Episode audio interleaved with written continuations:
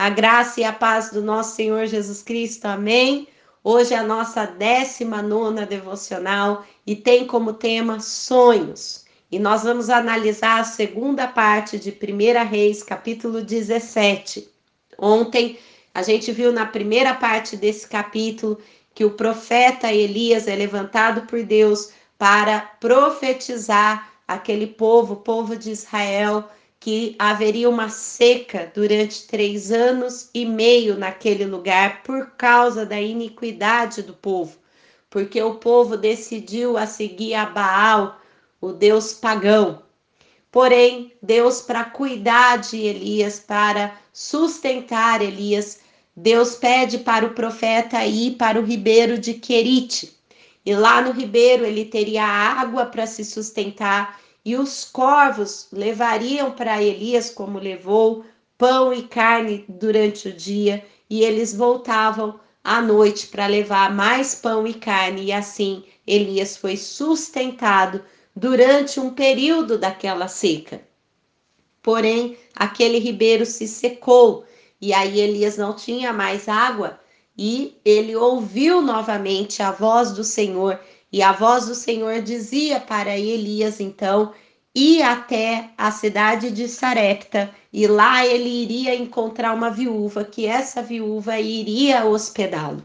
E realmente Elias ouviu a voz de Deus, foi até Sarepta, encontrou essa viúva, e a primeira coisa que ele pediu foi um copo d'água. E a viúva entregou esse copo d'água para Elias sem questionar. E logo em seguida, então, Elias pede um pouco de pão. E a viúva daí questiona, fala: Meu senhor, eu tenho só um pouco de farinha e só um pouco de azeite para fazer um bolo para eu comer e logo depois eu e meu filho vamos morrer porque nós não temos mais nada para comer e o Senhor sabe que a terra está em sequidão. E ousadamente aquele profeta vira para aquela viúva e fala no versículo de número 13: Não temas, vai e faze conforme a tua palavra. Porém, faze dele primeiro para mim um bolo pequeno e traz para mim. Depois farás para ti e para o teu filho.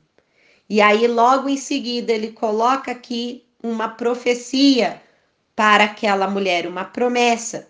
Porque se assim o Senhor Deus, se a, porque assim diz o Senhor Deus de Israel, a farinha da panela não se acabará e o azeite da botija não faltará até o dia em que o Senhor der chuva sobre a terra. E aqui eu gostaria de chamar a atenção de vocês nesse primeiro ponto. Veja, Aquela mulher tinha só um pouco de farinha e só um pouco de azeite.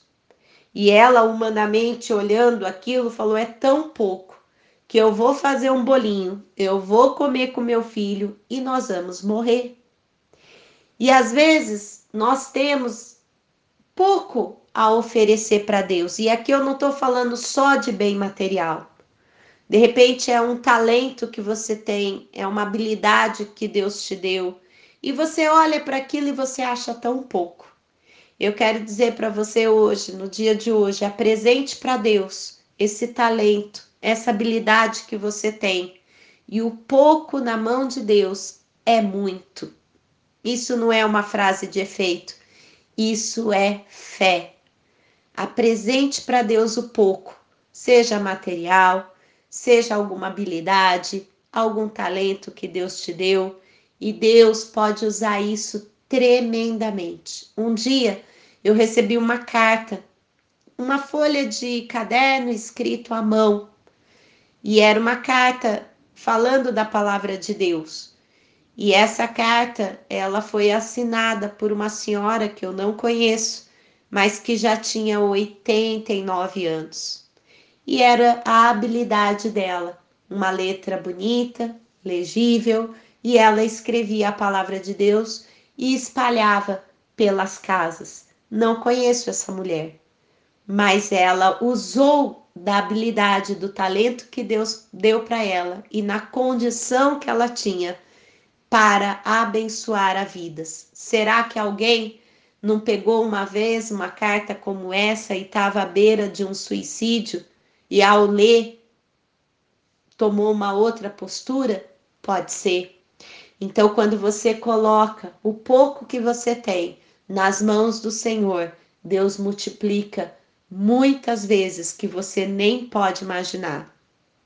E no versículo 16 a gente vê essa promessa se cumprindo, porque ela fez, a viúva fez conforme a palavra do profeta.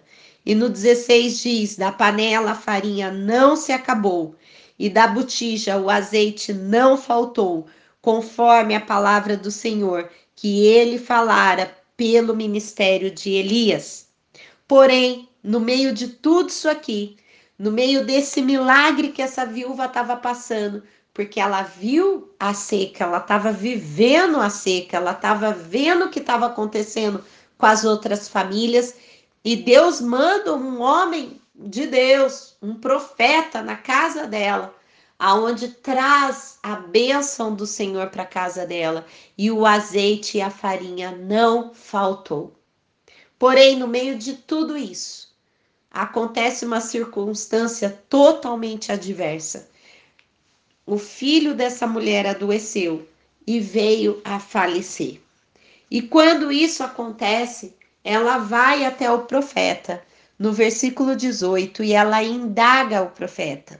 Ela diz: Então ela disse a Elias: Que tenho eu contigo, homem de Deus? Vieste tu a mim para trazeres à memória a minha iniquidade e matares a meu filho? Então veja, a mulher estava vivendo profeta, estava vivendo o milagre ali do, da multiplicação daquela farinha e do azeite. Porém, acontece algo que realmente ela entra no desespero. Porém, a indagação dela é para o profeta: você trouxe à minha memória a minha iniquidade. E essa palavra iniquidade no original significa perversidade, depravação, culpa ou punição por alguma iniquidade. E ela fala: matares o meu filho. E aqui eu lembrei de Gênesis. Lá em Gênesis, depois do pecado de Adão e Eva, quando Deus vem falar com Adão e Adão se esconde por causa da vergonha, Deus fala: Adão, que foi que fizeste? E Adão vira para Deus e fala: Foi a mulher que tu me deste. Adão culpa Deus. E essa mulher também culpa o homem de Deus, o profeta, fala: Você vieste matar o meu filho? E trazer à memória a minha iniquidade. Então ela mistura aqui uma situação real de um filho que adoeceu e morreu, da alma dela, porque ela fala aqui de iniquidade, de culpa, e ela agora transfere essa culpa para o profeta, dizendo: Matares o meu filho. O profeta, eu acredito que ele entendeu que o problema daquela viúva era um problema de alma. E às vezes algumas coisas acontecem na nossa vida porque Deus quer tratar a nossa alma. Pode ser que tenha bem escondido, bem escondido, algumas coisas que são necessárias trazer à memória. E que alguma circunstância adversa vá trazer à sua memória. Porém, aquele profeta, mesmo ouvindo o que ele ouviu, ele pegou aquele menino, ele subiu no quarto onde a viúva o hospedou, ele fechou a porta e diz a palavra que ele se deitou, deitou o menino na cama e ele clamou. E ele clamou, olha lá no versículo 19: Dai-me o teu filho. E ele o tomou do seu regaço e o levou para cima, ao quarto aonde ele mesmo habitava, e o deitou em cima da cama, e clamou ao Senhor e disse: Ó oh, Senhor meu Deus, também até a esta viúva com quem me hospedo afligiste matando-lhe o filho. Então se estendeu sobre o menino três vezes e clamou ao Senhor e disse: O Senhor meu Deus, rogo-te que a alma deste menino torne a entrar nele. E o Senhor ouviu a voz de Elias, e a alma do menino tornou a entrar nele e reviveu. Aqui duas coisas eu gostaria de reforçar com vocês. Primeiro, Elias poderia ter orado com aquele menino lá onde ela ela estava, a mãe estava com o menino na casa. Mas Elias sabia que naquele momento ele precisaria entrar no quarto, fechar a porta e no secreto, como diz a palavra, buscar ao Senhor, clamar ao Senhor. E o Senhor que via Elias no secreto respondeu. Então, a primeira coisa que eu tenho reforçado nessa nossa jornada de 21 dias é muito importante a gente orar sem cessar. É muito importante a gente ficar conectado com o Senhor, ouvindo louvores, pregações e falando com Deus. Porém, queridos, é necessário e é tempo da gente entrar no nosso quarto, fechar nossa porta, seja quarto, escritório, sala, aonde você separou para fazer esse tempo com Deus. Se você ainda não faz, eu sugiro que você faça, eu incentivo que você faça e clame ao Senhor, porque talvez não seja um filho morto, ou você sabe que não é fisicamente que uma pessoa vai ressuscitar, mas tem sonhos que foram abortados na sua vida, tem sonhos que você engavetou, tem iniquidades que tem que ser trazido à memória para pedir perdão. E é no quarto, é no clamor que Deus faz isso. E por três vezes ele orou. Elias era um homem de Deus, era um profeta. E Deus não atendeu a oração de Elias na primeira. Elias orou três vezes. E às vezes a gente ora uma vez e já abandona o barco. Não, queridos, aqui eu quero reforçar a persistência. Não desistam. Não desistam, não temam, perseverem, porque Deus é contigo. Ele está ouvindo o seu clamor, ele está enxugando as suas lágrimas. O choro pode durar uma noite, mas a alegria vem logo pelo amanhã. E sabe o que aconteceu? Esse menino ressuscitou, como a gente leu. Porém, Elias então tomou o menino e levou até aquela viúva e disse: Vês aí o teu filho vive. E no versículo 24, essa viúva disse a Elias: Nisto conheço agora que tu és homem de Deus e que a palavra do Senhor na tua boca é verdade. Então ela agora, depois de tudo isso, ela reconhece duas coisas. A primeira, que ele é homem de Deus. E a segunda, que a palavra dele, que saía da boca daquele profeta, era verdade. Ela não reconheceu no primeiro milagre da multiplicação, mas ela reconheceu agora, quando esse filho ressuscitou. E aqui, queridos, eu gostaria da gente refletir em algumas perguntas. Quais são os sonhos na sua vida que talvez foram abortados no decorrer da sua jornada ou foram engavetados por você mesmo?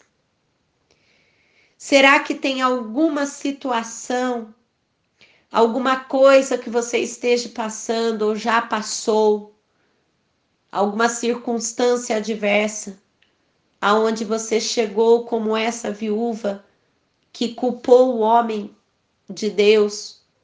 Talvez você culpou a Deus de alguma situação.